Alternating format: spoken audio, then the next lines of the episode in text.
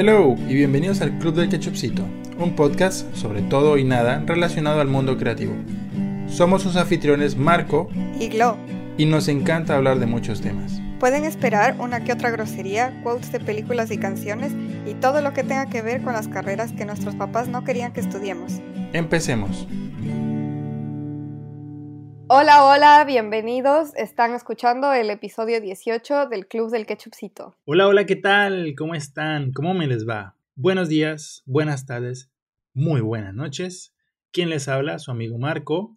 Y me encuentro en compañía, como siempre, de mi querida, mi amiga y su amiga, Glo. ¿Cómo estás, Glo? Hola, estoy un poquito resfriada. Les pido disculpas anticipadas. Aunque Marco dice que no nota la diferencia en mi voz porque ya es muy nasal. Muchas gracias, Glo, por notificarnos algo que ha sido igual desde el episodio 1.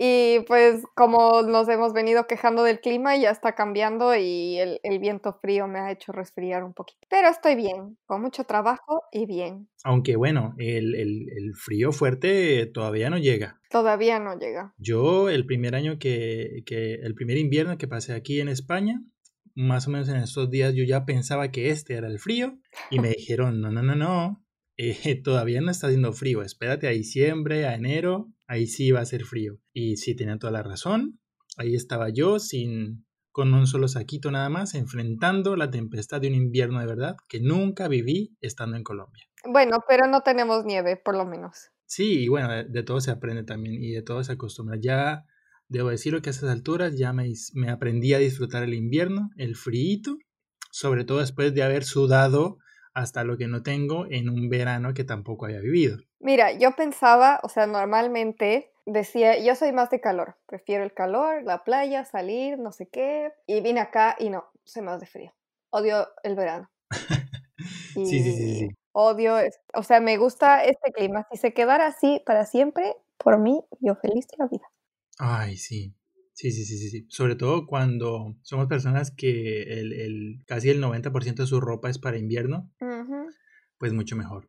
Pero, ¿sabes qué estaría muy bien? Hablar con alguien que eh, haya vivido acá, que no venga de la línea ecuatorial para que nos cuente más sobre esta experiencia multiclimática y muchas más cosas. ¿Qué te parece, Glo? Claro que sí, y para eso cuéntanos a quién traemos hoy de invitada especial. Hoy invitada especial, una muy, muy, muy querida amiga nuestra, que, em, bueno, para quienes me siguen en mis redes personales, eh, tuve un pequeño segmento presentado por ella, se llamaba Historias de Marco, y vuelve ella hoy para otra historia de Marco, esta vez en el Club de Quechucito, es nuestra amiga María. ¡Eh!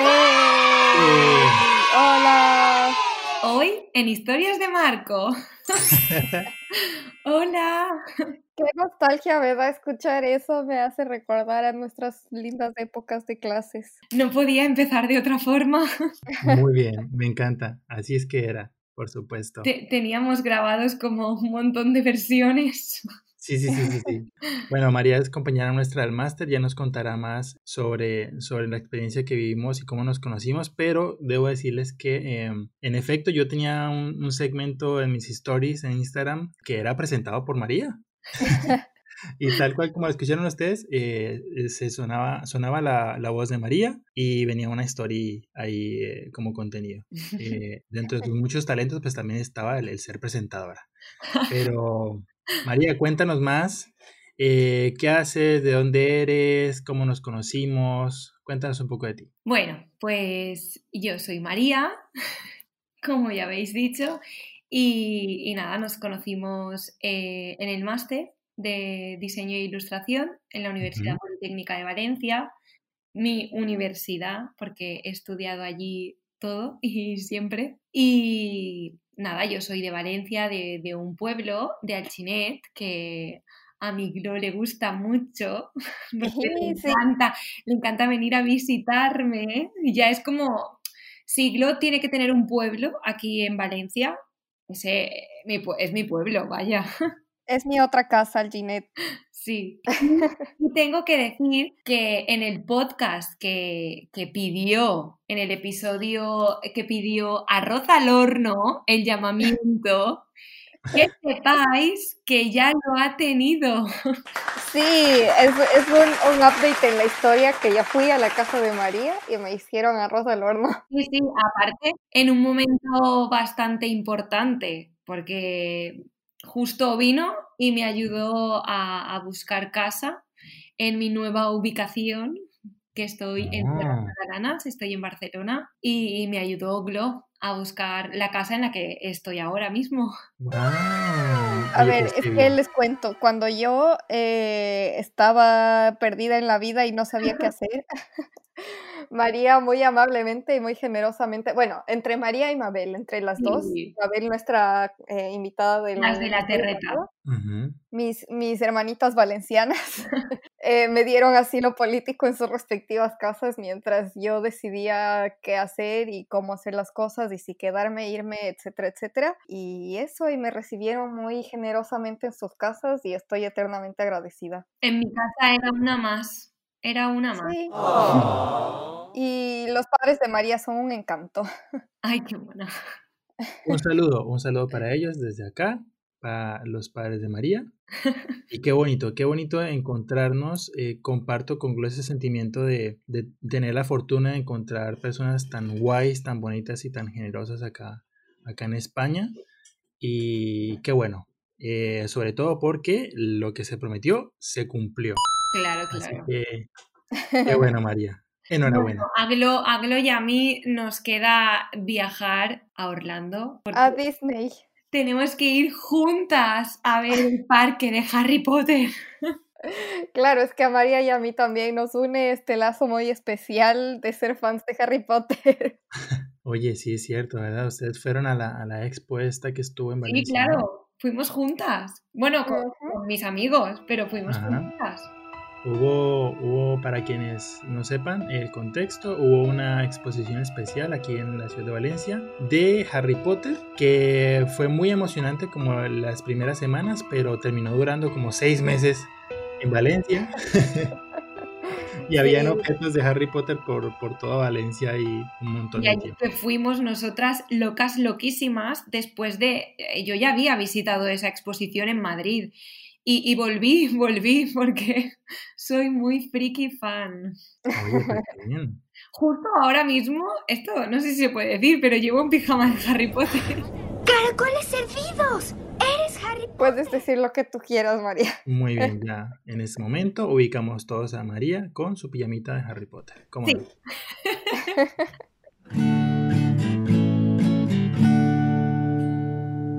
Bueno, ¿y, y qué tal tu experiencia por el máster? Eh, pues bien, muy bien. Pero mira, algo que me parece muy curioso y que tenemos que mencionar es cuál fue la carrera que estudiaste antes del máster. Uf, madre mía, tocas un tema delicado. Eso está bien interesante. Pues María es arquitecta técnica, Ah, el aparejador de toda la vida. mira tú, mira tú, Sí. arquitecta y termina, ¿cómo termina una arquitecta en, en, en- en un máster de diseño e ilustración? Porque de pequeña era una loca de dibujar y quería ser diseñadora de trajes de novia. ¡Ah, qué bonito! Ok.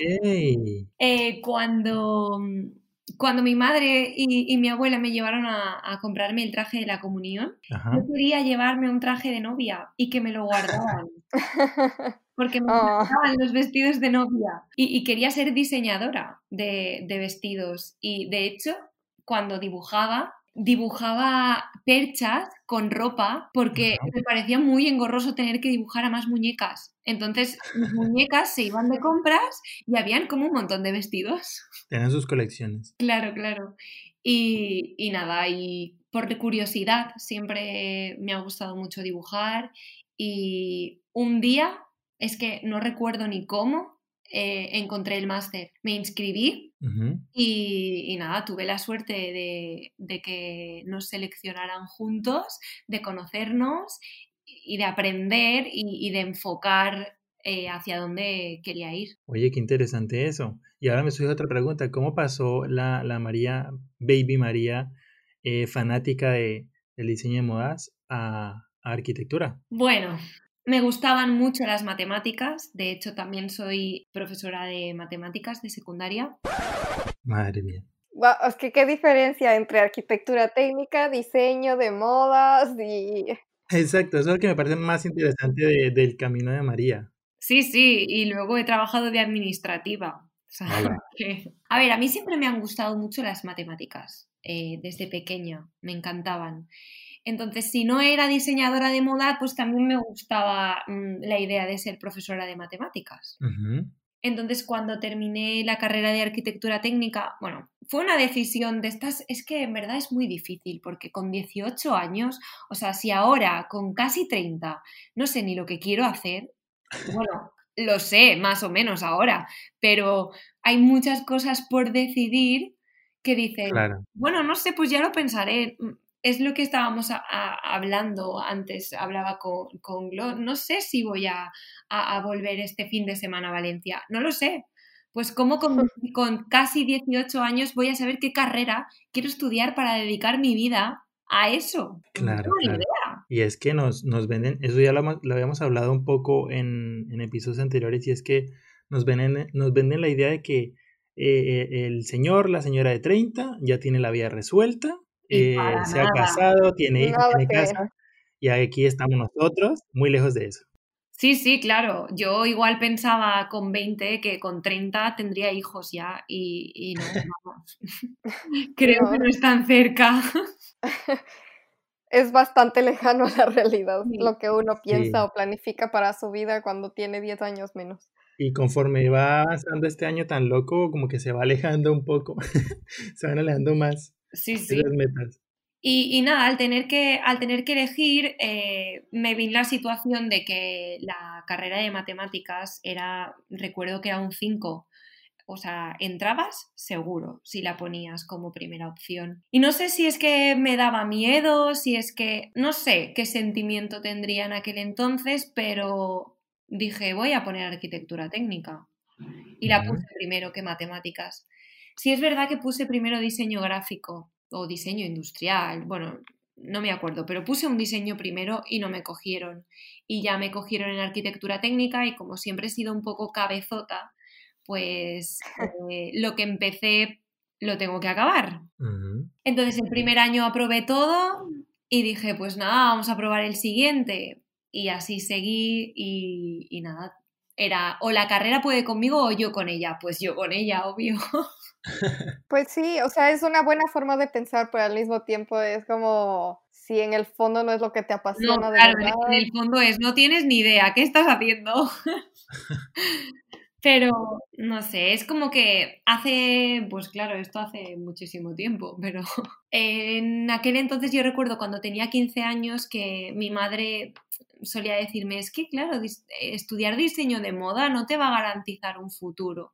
Lo que no Mm. sabíamos es que estudiar ahora, hoy en día, mm, cualquier cosa no te garantiza tampoco un futuro, porque la situación como está, nada es seguro, aunque tengas un contrato fijo, estable, porque cualquier cosa puede pasar.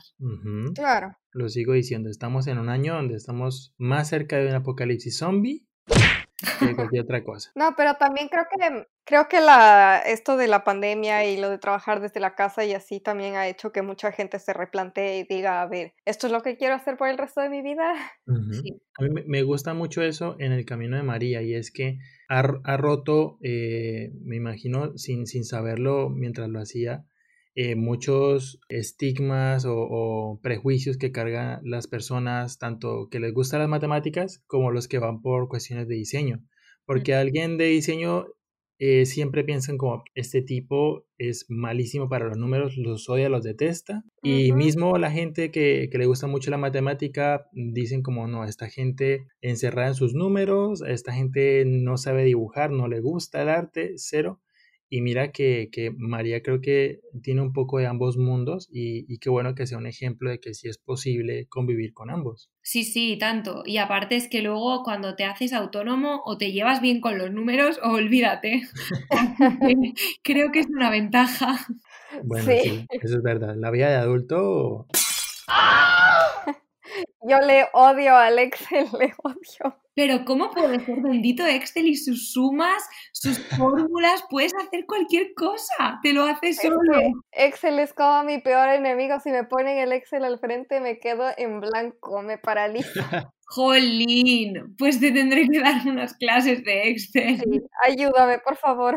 Yo debo admitir que también era del equipo anti-Excel, pero para la clasificación de archivos y sobre todo cuando, como lo menciona María, tienes que hacer papeleos y facturas, ya la vida me dijo, amigo, o aprendes Excel o aprendes. Sí.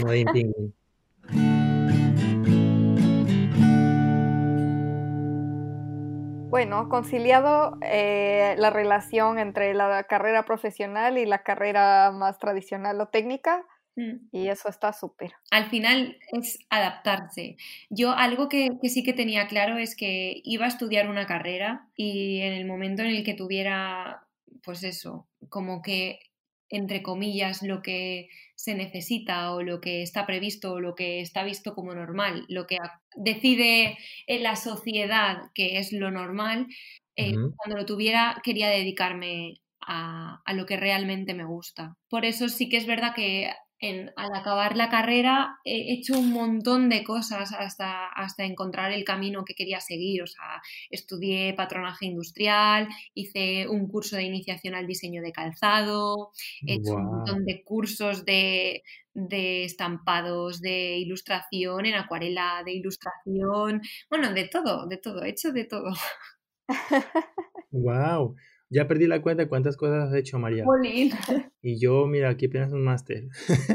Sí, y ahora el máster. Es que cuando lo encontré pensé, ¿en serio esto no hubiera podido aparecer antes en mi vida? Pero bueno, al final las cosas pasan porque tienen que pasar y, y así tenemos que pensarlo. Pero está súper bien porque es como algo que nosotros siempre decimos o aconsejamos aquí en el podcast de seguir aprendiendo y seguir buscando otras maneras y otras alternativas y así. Entonces, ok, entraste al máster un poco más tarde, pero sabías y tenías como todo este conocimiento previo y este entrenamiento previo que te hizo entrar al máster y claro. bueno, conocernos.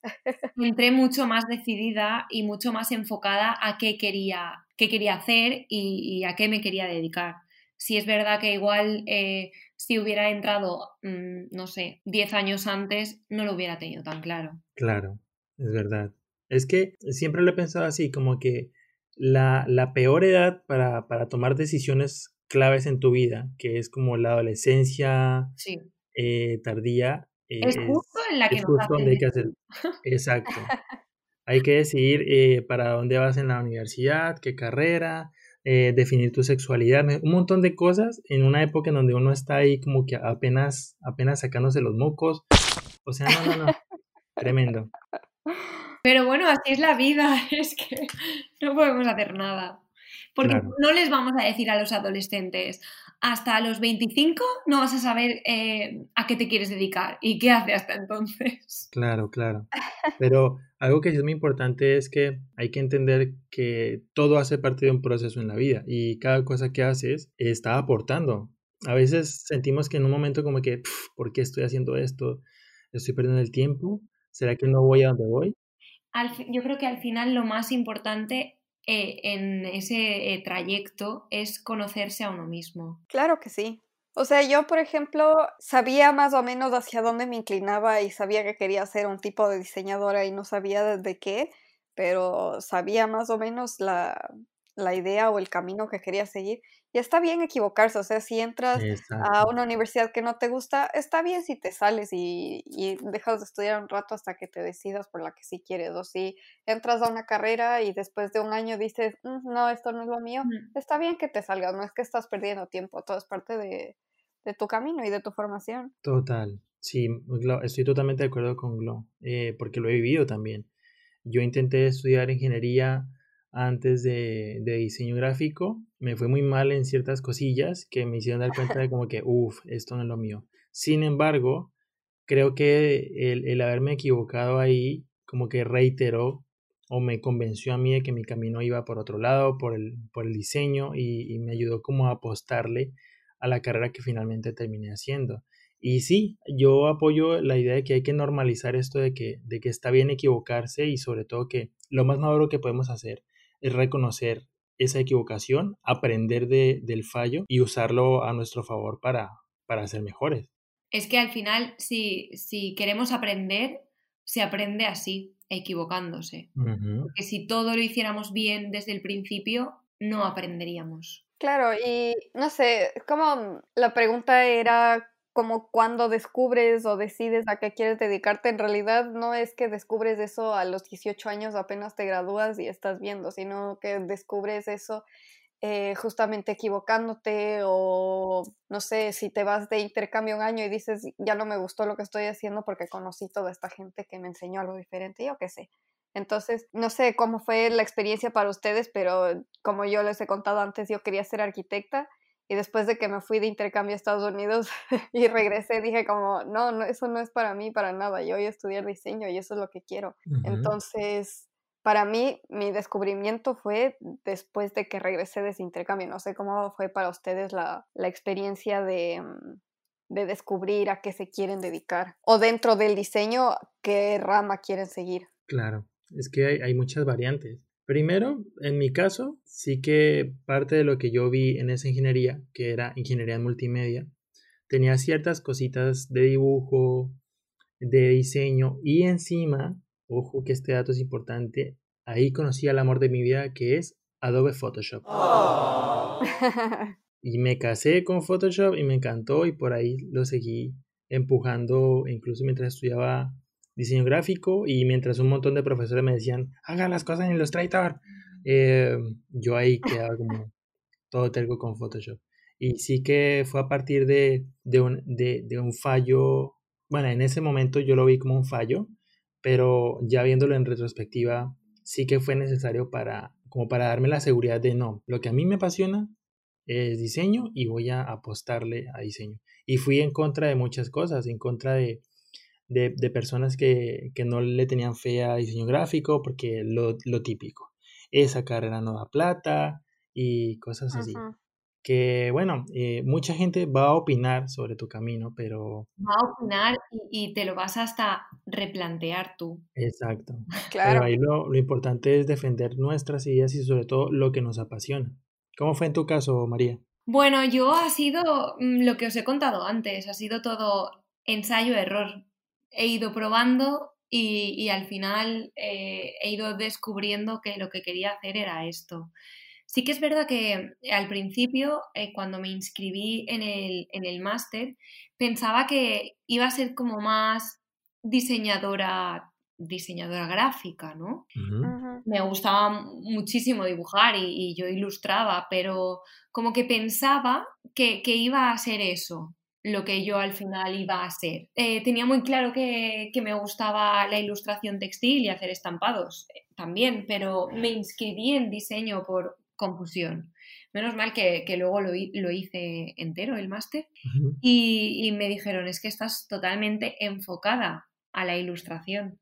Es que yo me considero ilustradora primero que diseñadora pero porque me gusta más dibujar y luego ya diseñar dónde va a ir ese dibujo. Claro. Claro. Hay gente que primero diseña, ¿no? Como muchos de nuestros compañeros del máster, que piensan primero en el diseño y luego ya en qué puedo ilustrar. Pero yo es como que veo antes qué quiero ilustrar y luego lo diseño para poder ilustrarlo. Oye, y cuéntanos cómo fue la, tu experiencia mm, a partir de, de, la mitad del máster en adelante, porque sabemos nosotros, Glo y yo, que tomaste un, un muy importante rumbo, pero, está bueno que, que nos lo cuentes a, todos.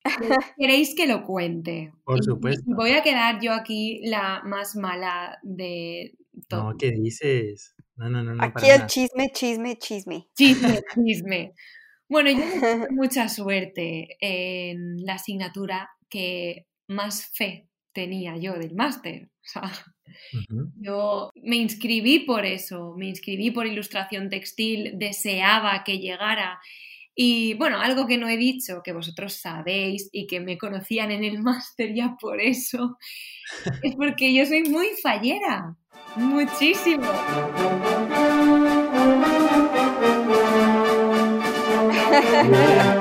Oye, hagamos este paréntesis, contextualízanos un poco que... Ah, yo digo, me ha venido a la cabeza la, la maceta de la planta que ponía fallera mayor. Ay, sí. Marco a todo le ponía fallera mayor y yo, Jolín, qué honor. Yo la verdad es que me, me unté bastante del tema de falleras gracias a María, porque por supuesto yo no lo conocía, vengo de afuera, esa es una, una tradición muy, muy valenciana y muy conocida también en, en España, Sí. pero no tanto eh, fuera de, de España. Entonces, resúmenos un poco, María, de, de qué va esto de ser fallera. Yo digo, si no, esto se va a alargar un montón si me pongo aquí yo a hablar de fallas, ¿eh?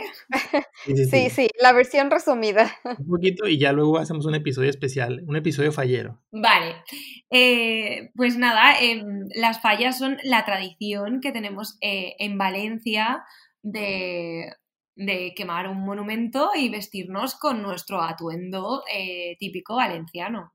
Ajá. Y bueno, yo en mi pueblo soy fallera de, de una falla que se llama La Montalcoy, así mira, pling, publicidad. Y ¿Cómo, ¿Cómo es que se llama? La Manta Alcoy. Oh, Y, y nada, yo soy una apasionada de, de las fallas. Mis padres me vistieron de fallera eh, con cuatro meses eh, por mi tía. O sea, yo soy fallera Guau. por mi tía que me hizo el vestido. eras fallerita. Ay, y te pusieron la peluca y todo. No, peluca, no, oye. De cuatro meses la María con el peinado y todo. No, hombre, de cuatro meses no me llegaba para el peinado. Pero me, me vestí, sí, me vistieron y me pasaron mi primera ofrenda. Ok. Y, y nada, de pequeña pues me lo han inculcado y, y luego ya yo he sacado mi pasión eh, por las fallas. Y mm, iba a decir por qué digo esto. Ajá. Ah, vale, sí, claro, ya, ya me encontré. Estás contextualizando en re- muy resumidamente qué es una fallera. Lo que es una fallera. Pero es que, ¿cómo quieres que te describa qué es una fallera? Eh, cuelga Vale, una vale. foto. Es En el que es- necesito una foto. Esto es una fallera. Bueno, las falleras son eh, personas que participan de la tradición Claro, en las fallas de Valencia. Entonces, volviendo entonces a tu historia, claro, es porque... Que ahí- de ahí salió como la pasión por lo de lo textil y todo. No, no, no. Él venía porque justo vino la asignatura que más eh, estaba esperando y justo vino en marzo. En fallas. Ah, O sea, era como, ¿qué está pasando? Tenía que ser aquí. El destino. Que recuerdo que iba como súper agobiada y, y nos, nos metía un montón de presión y mucho trabajo. Y yo era como, jolín, son fallas, ¿qué, qué, qué voy a hacer? No puedo hacer esto en fallas. Y teníamos que entregar eh, los trabajos después de fallas y, bueno, que claro, lo hice, obviamente. Pero fue como que eso ya empezaba a no, no sé, no era una buena señal. Ajá. Y, y justo Ajá. pues, pues no lo fue. Porque como que creo que yo no era pues muy del agrado de nuestra querida profesora. Y Aprovechemos para enviar un saludo a nuestra querida profesora. Un saludo, sí, porque creo que ya la habéis saludado en otro podcast Y como... oye, sí. cero "Eh, ¿qué. Pero porque, a ver, no me, no me quiero adelantar, pero spoiler, este, esta historia tiene un, un buen final, así que sigamos, por Sí, favor. sí, tiene un buen final porque al final lo importante no es eh, quién te dice que puedes lograr o que no, sino que eres tú mismo el que si lo cree, lo va a crear. Entonces, eh, a mí, pues, bueno, pues no me lo facilitó. No es que me pusiera obstáculos, sino que no me facilitó el, el poder eh, llegar a donde estoy ahora. Pero casi que es mejor porque es la satisfacción de haber llegado donde quería llegar por mí misma. Claro, no, y estoy completamente de acuerdo porque eh, eres una persona que tuvo su enfoque claro desde que te conocí, o sea, es algo que sabíamos que querías hacer. Es muy molesto que, que una persona eh, que aparte es, es tu, tu profesor, eh, no es que te diga que no vales, sino que no te recomiende para, para trabajos de, Ujú. que, a ti te apasionan y que es lo que tú quieres. Es como, eh, no, no encajas. Pues mm. claro, esto te hace dudar y, te hace replantearte, ¿en verdad valgo? ¿No valgo? Y de hecho, em, lo dejé de lado. Yo eh, dejé de ah. lado la ilustración textil y cuando me centré en mi marca personal, eh, me centré en hacer ilustraciones personalizadas porque tenía como, no sé, como que ya no, no, como que mi tiempo en la ilustración textil había pasado y, no, y no me había tocado. Es como el tren había pasado y yo no había podido subir. Pero un día, por casualidad, hice un estampado eh, para un concurso que, se hacía de, de, una marca de café. Ajá y aproveché que, hacía ese estampado. De hecho, no, no, no, me dio la vida para participar en los tres tipos de café y solo participé en uno. Pero al final, el, obligarme a hacer eso, eh, luego eh, hice el estampado como quedaría bien en, mi feed de, ese momento en ese momento de Instagram.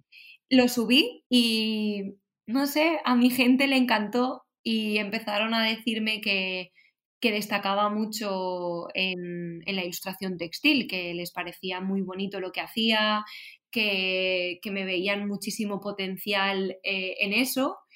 Y mm. de hecho me lo dijo una compañera ilustradora que, he conocido a raíz de, crear mi marca personal. Y me dijo, vea por ello, porque creo que brillas. Eh, ah, campo. Qué bonito. Y, y, no sé, fue como, vale, lo voy a intentar.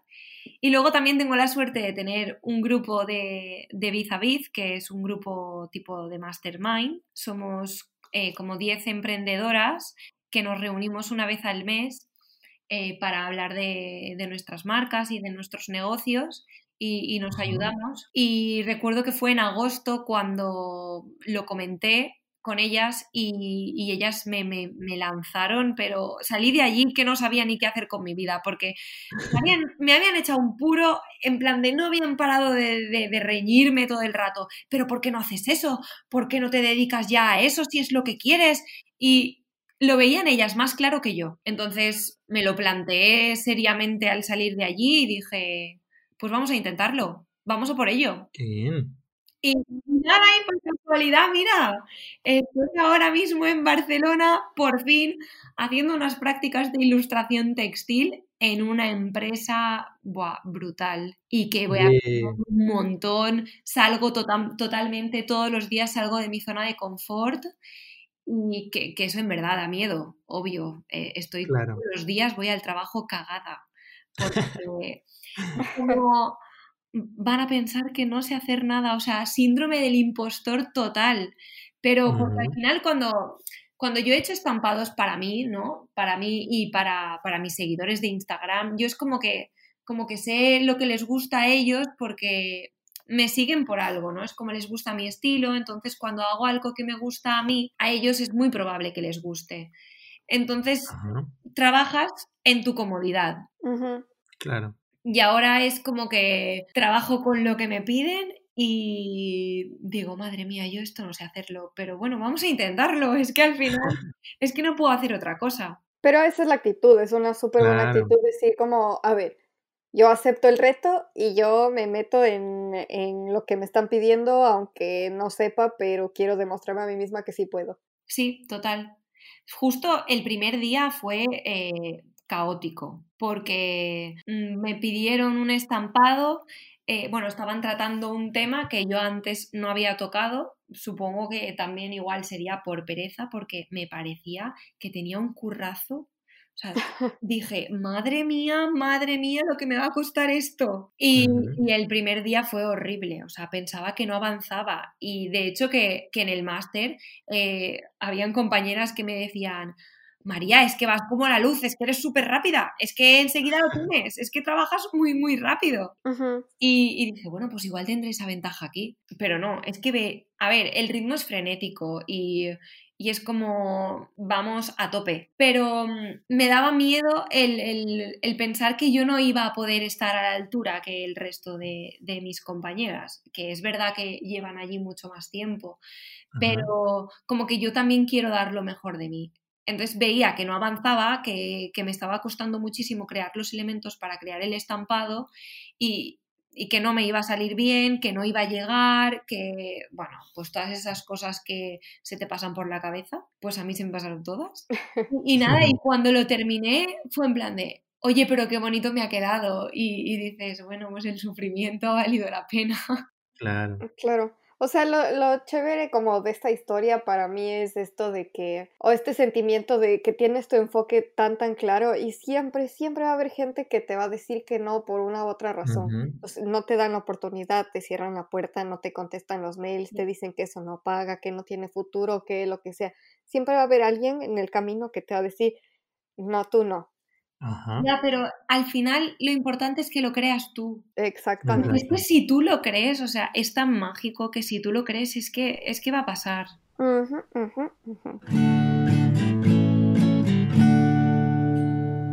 y yo creo que lo, mejor que pudiste haber hecho fue apostar por lo, por lo que a ti te apasiona, que yo creo que es lo más valioso en, tu historia.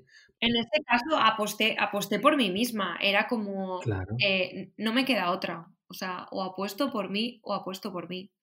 Porque, de hecho, eh, cuando acabé el máster, eh, me puse a trabajar eh, en una empresa de, marketing digital y ahí ejercía la función de diseñadora gráfica. Y, no sé, cada día que pasaba me daba cuenta de que yo no quería hacer eso. No sé, quería ilustrar, quería dibujar no tanto maquetar, diseñar, era como que estaba perdiendo la esencia, mi esencia. Eh, luego dejé ese trabajo y me puse a pintar fallas y, pasaba el día pintando congelada con las manos eh, llenas de pintura. Y ahí empezó todo a fluir empecé a tener encargos y, me di cuenta que ninguna de las dos cosas que había probado en ese momento eran lo que tenía que hacer, sino que igual, no sé, el universo me estaba diciendo, eh, tienes muchos encargos de ilustración, eh, confía en ti, confía en tu marca, eh, dedícale tiempo, igual puedes lograr algo con eso. Y nada, y las aposté todas, dije, allá que voy. Y vino el confinamiento y la verdad que a mí me ha venido muy bien porque en el confinamiento he crecido muchísimo. Mi marca ha crecido mucho. He aprendido mucho, he trabajado muchísimo y, la verdad que, me ha venido genial. Qué bien. Oye, eso, mira que eso es un, algo muy importante que me gustaría resaltar y es que muchas personas eh, le han sabido sacar mucho provecho a, a, esto de la cuarentena. Y por supuesto, son, son situaciones difíciles para muchos, pero, pero la verdad es que nos puso a prueba, a la humanidad entera como que la puso a prueba. Y qué bueno escuchar estos casos de, de, de, que, de que hay personas que la supieron aprovechar y sobre todo adaptarse, ¿no? Como que no rendirse ante eso. O sea, yo no me aburría durante el día, no me podía aburrir porque tenía mucho trabajo, quería hacer muchísimas más cosas, porque sí que es verdad que cuando, cuantos más proyectos tienes, más ideas tienes en la cabeza y más cosas quieres hacer. Y, al final no te da la vida para todo. Y, yo no me aburría, o sea, es que no podía decir, Uy, voy a ver ahora, no sé, tres o cuatro capítulos seguidos de mi serie favorita o de la serie que tengo ahí a medias es que no, no, lo hacía. Claro, pero yo creo que mientras más cosas haces, más tiempo tienes. Es como, empiezas con un proyecto, otro proyecto, otro proyecto, y es como, ¿what? ¿Terminé todo esto y son las 10? ¿Qué? Oye, oye, pues eso a mí no me pasa. Bueno, a mí sí. Jolín, pues qué, qué suerte, Glo, porque yo ahora trabajo ocho horas eh, en la empresa y, y cuando llego no me da la vida, o sea, no me da la vida. No sé si es que aún me estoy adaptando, pero no, no, tengo aún una rutina donde, donde pueda centrarme y trabajar. Tengo un montón de reuniones, claro, las reuniones me las pongo justo después del trabajo o si no pueden un poco más tarde. Entonces, entre que haces unas cosas y otras, es que no, no, no me da la vida. Claro. Pero bueno, nada, yo creo que todo es cuestión de costumbre, ¿no? Hay vas adaptándote en una cosa y otra a medida que pasa la vida. Hmm. Y, y algo muy rescatable en, en personas como María es ese, es ese ímpetu de, de no rendirse, de, vale, por aquí no fue, vamos a seguirlo intentando. No, es que si te rindes, te hundes. Claro. Porque, ¿qué haces? Es que no va a venir nadie a, a la puerta de tu casa y te va a decir, oye, tengo el trabajo que estabas buscando. O sea, eso no pasa. Claro. Entonces, al final, yo creo que, que la suerte que tenemos eh, los creativos, bueno, gran, la gran mayoría de la gente puede hacerlo, pero los creativos como que tenemos como esa facilidad para pensar rápidamente en, en proyectos, en cosas que hacer, eh, es poder crear tu propio trabajo. Esto ahora está muy de moda. La gente eh, crea mm, de su pasión, que puede ser cualquier cosa, se crea un trabajo. Y es que es posible. Claro que sí. Es que no, creo- no creo que las personas nos tengamos que dedicar toda la vida a una misma cosa. Es verdad. Y de Sí. todo se aprende, por supuesto. Lo que yo también quería preguntarte, regresando un poco al tema anterior, es eh, cómo ha cambiado tu, tu percepción de la industria el rato que ya te empezaste a dedicar totalmente a esto textil o a lo que tú querías. Madre mía, es que, claro, yo tampoco tenía una percepción de lo que iba a ser. Es como yo me imaginaba, pues eso, una persona pues creando, o sea, haciendo dibujos, creando un estampado. Sí que igual me lo imaginaba un poco como más relajado, ¿no? Como más a la inspiración. Y ahora veo que es mucho más, eh, todo más rápido. Es como hoy te mando la inspiración, eh, búscala ya. Y algo que me costaba muchísimo en el máster y me cuesta ahora también, es como que a mí me cuesta mucho ins- inspirarme. Una vez Ujú. que tengo claro y tengo claro lo que quiero hacer, fluyo y voy rápida y, quiero terminar y verlo acabado y, ver cómo queda. Pero hasta que me llega la inspiración y tengo claro lo que, lo que voy a hacer, dudo, madre mía, me, me surgen un montón de dudas. ¿Y qué hago? ¿Esta flor? No, esta.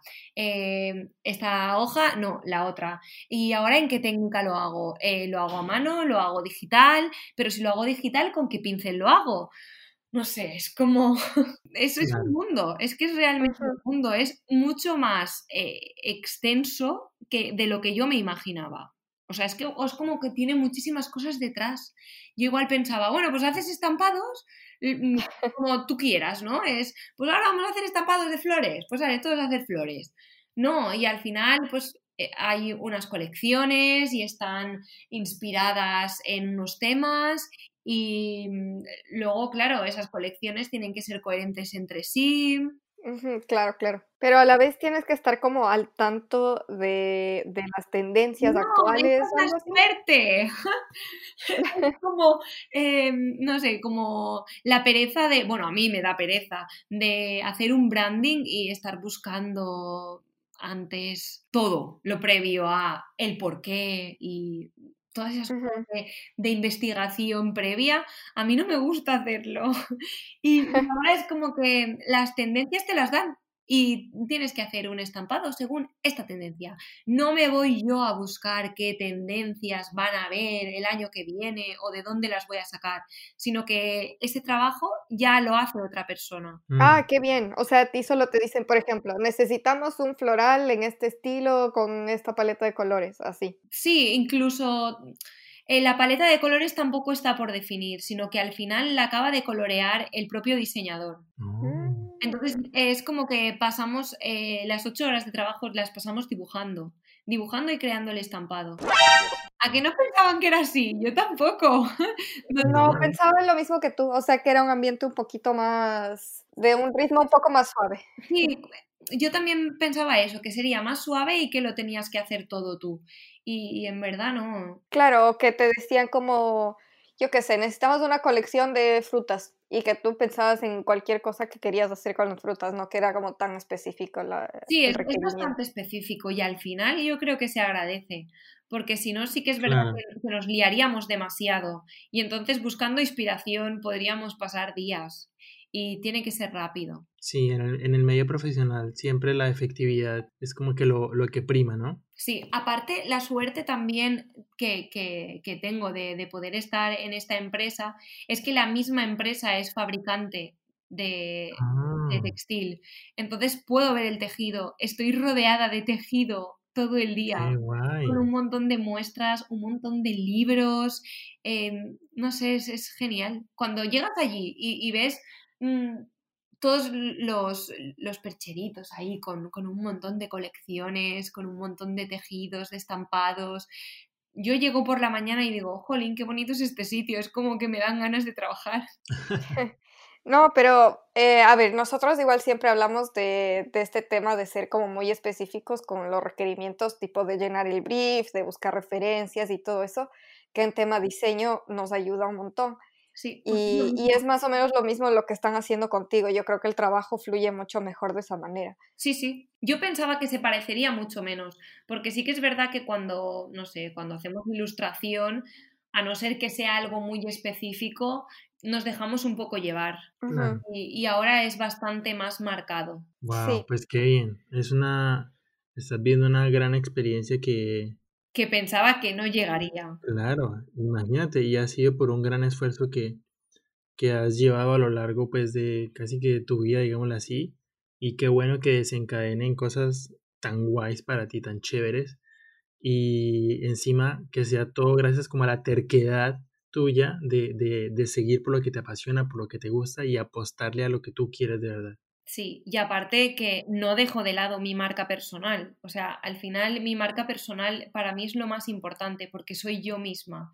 Entonces, esto para mí es una experiencia de aprendizaje brutal, pero aprendizaje que yo me quiero llevar para crecer.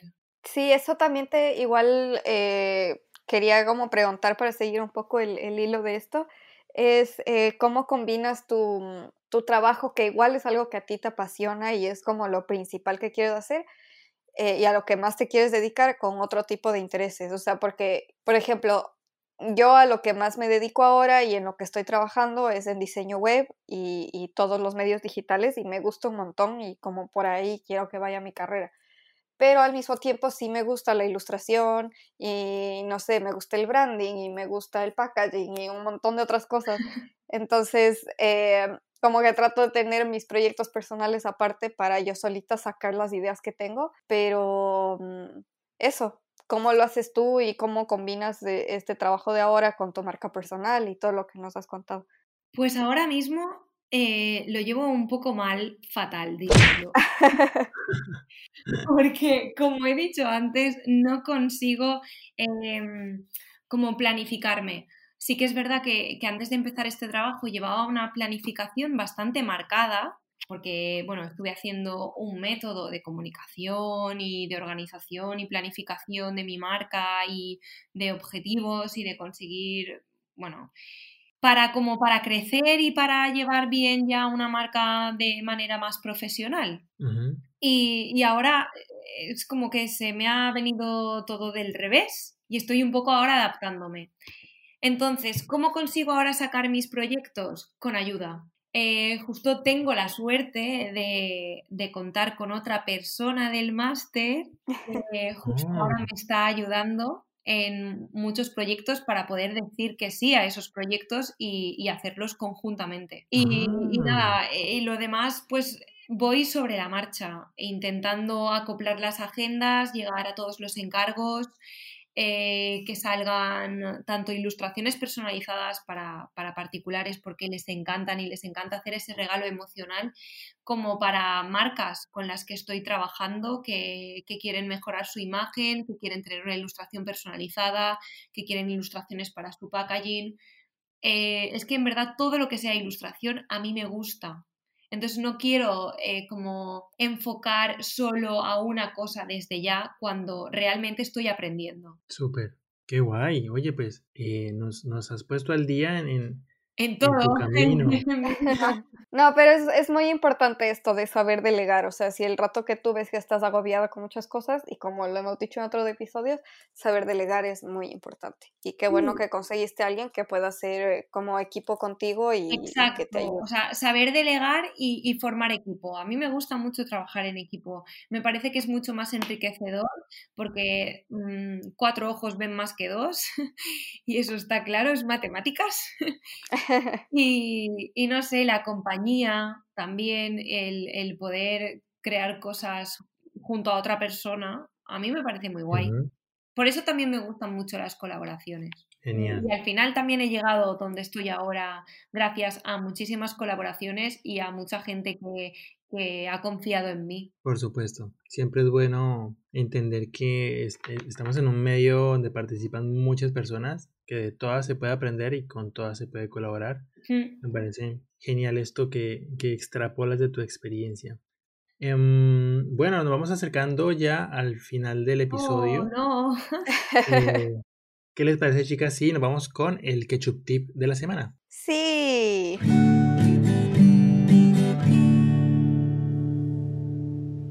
El, ketchup, tip. me encanta, lo dije una vez. no me avisaron.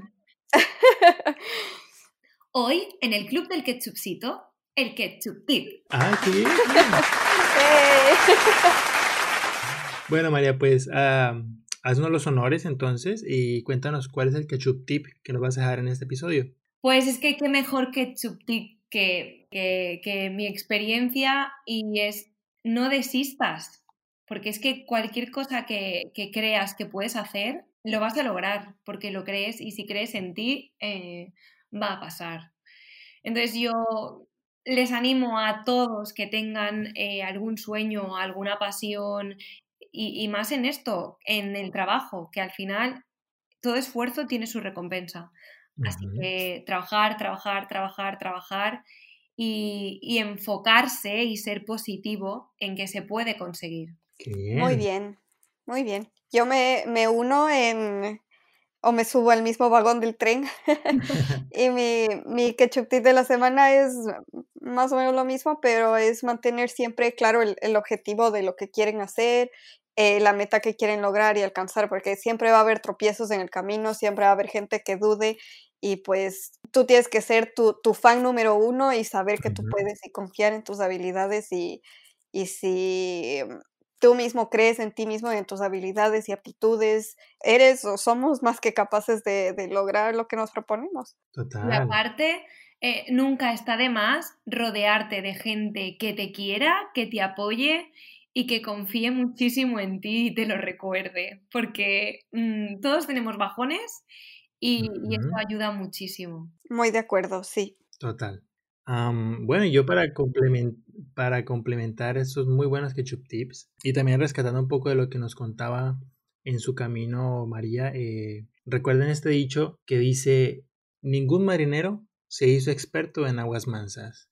Así que tengan en cuenta los momentos en que fallamos como un aprendizaje, que son momentos eh, a veces necesarios y momentos de los que nos podemos aprovechar para mejorar para no rendirnos y sobre todo para hacernos como más fuertes. Tranquilos, en cualquier momento y a todos nos pasa, algo nos va a salir mal, algo no va a salir como lo planeamos y, y está bien, no que no cunda el pánico, como decía el Chapulín Colorado. Eh, no, él decía que no panda el cúnico. Ah, eso, que no panda el cúnico. Y sigan adelante. Y créanme que eh, cuando ya lleguen a la meta se van a dar cuenta de que todo lo que han pasado hace parte de su formación y así como María, todo les, les, les va a servir para entender que son capaces de lograrlo y sobre todo que van a apreciar el momento en que lleguen a la meta. Porque si vamos por un camino súper fácil donde todo se nos ha servido, créanme que no lo van a disfrutar tanto. Así que mucho ánimo eh, y a darle átomos. Sí. Me encantan los átomos. Bravo. Yeah. Eh, terminó. María, cuéntanos eh, cómo te podemos encontrar en las redes y ver tu trabajo. Bueno, pues me pueden encontrar eh, en Meresga. tanto en Instagram como en Facebook, como en mi página web, que tengo que actualizar. Pero como, como no me da la vida, pues ya lo haré. Sí, soy Meresga y, así me pueden encontrar en todas partes. Genial. Eh, Glo, ¿cómo te podemos encontrar a ti? A ver, otra vez el, dilema de que tengo todo por todo lado. Eh, pueden ver mi trabajo en mi web, globallejo.com, en mi Instagram, eh, glo.designs.things y a mi emprendimiento de mi jueguito de cartas. Y igual toda la información está en mi web, pero pueden seguirme en Instagram también y apoyarme y comprar si quieren, si están en Ecuador, en Instagram como entrementes.es. ¿Y el tuyo, Marco? ¿Dónde te podemos encontrar? A mí me puede encontrar en todas, todas las redes eh, como arroba marcofer. Recuerden solamente cambiar la A por una X en Facebook, en Instagram, en Behance, eh, LinkedIn, eh, de todo. Y ahí pueden enterarse de todo mi trabajo, lo que estoy haciendo, sobre todo en esta época de octubre ilustrado. Y nada, los espero por ahí para que vean mi trabajo. También recuerden que pueden escribirnos y contactarnos en Facebook en nuestro fanpage se llama el Club de Ketchupcito. En Instagram estamos como arroba club y pueden escuchar este y todos los demás episodios en las plataformas de streaming como Spotify, YouTube, Apple Podcasts, Google Podcasts y demás y demás. Les agradecemos muchísimo todo el apoyo, que nos recomienden, que pongan likes, que comenten, eh, que compartan también. Y finalmente pues esperamos que tengan un muy bonito resto de semana. Gracias por escucharnos y nos vemos en el próximo episodio de El Club de Ketchupcito. Chao, chao. Bye. Bye. Chao.